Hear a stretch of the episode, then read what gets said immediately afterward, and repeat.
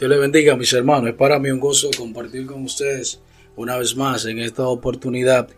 Me toca cerrar la serie Siete razones por las cuales Cristo murió. Y hoy hablaré sobre el tema Cristo murió para lograr su propia resurrección de entre los muertos. Este es un tema sumamente relevante para el día de hoy, ya que según la historia, un día como hoy, Cristo fue levantado entre los muertos. La obra de Cristo tiene dos eventos trascendentales, su muerte y su resurrección. Hay quienes se preguntan que cuál es más importante, la muerte o la resurrección de nuestro Señor Jesucristo.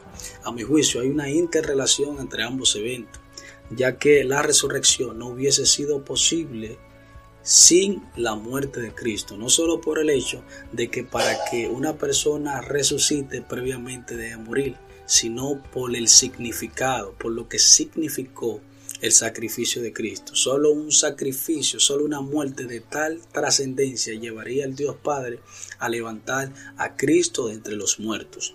El autor John Piper dice que la muerte de Cristo no precede meramente eh, su resurrección, sino que es la causa del mismo.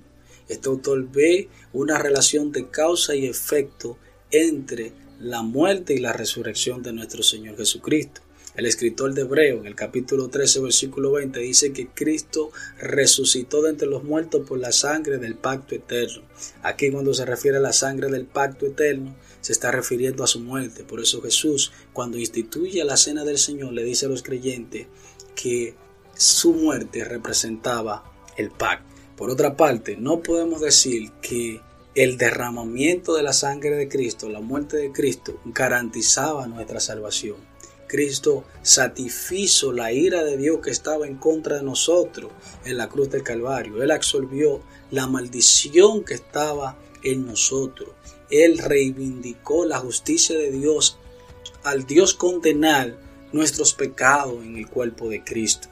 Pero se necesitaba la aprobación de dicho sacrificio y la certificación de que Dios aceptó ese sacrificio es la resurrección de entre los muertos de Jesucristo.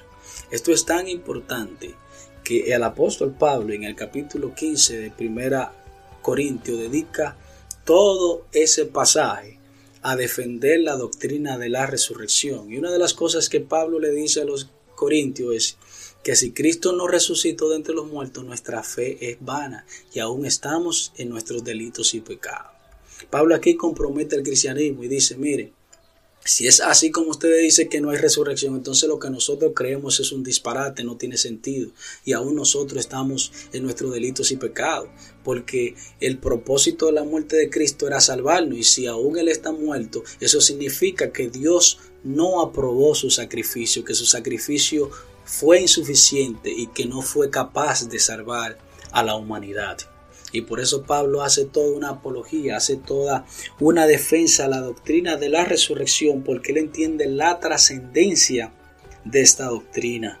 Y la resurrección no solo es la base de nuestra salvación, no solo es lo que confirma de que Dios aceptó ese sacrificio y por lo tanto nosotros somos salvos, sino que también es la base mediante la cual Dios va a condenar al mundo.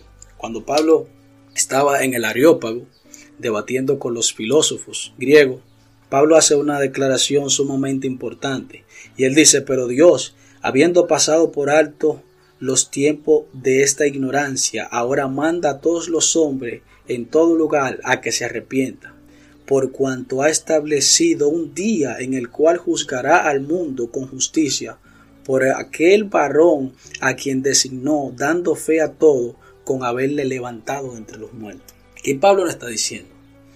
Que la base del juicio de Dios a la humanidad, de la condenación al mundo, tiene que ver con la resurrección de Cristo. Aquellos que han rechazado a Cristo y que han negado que Cristo es Dios y que ese sacrificio es el único medio que Dios ha establecido para darle la salvación a los hombres, tendrán que rendir cuenta ante Dios.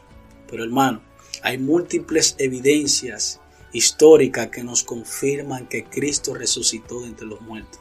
Por lo tanto, tenemos la garantía de que realmente hemos sido salvados, de que nuestra fe no es vana, de que vale la pena vivir una vida para la gloria de Dios, porque Cristo resucitó de entre los muertos. Dios le bendiga.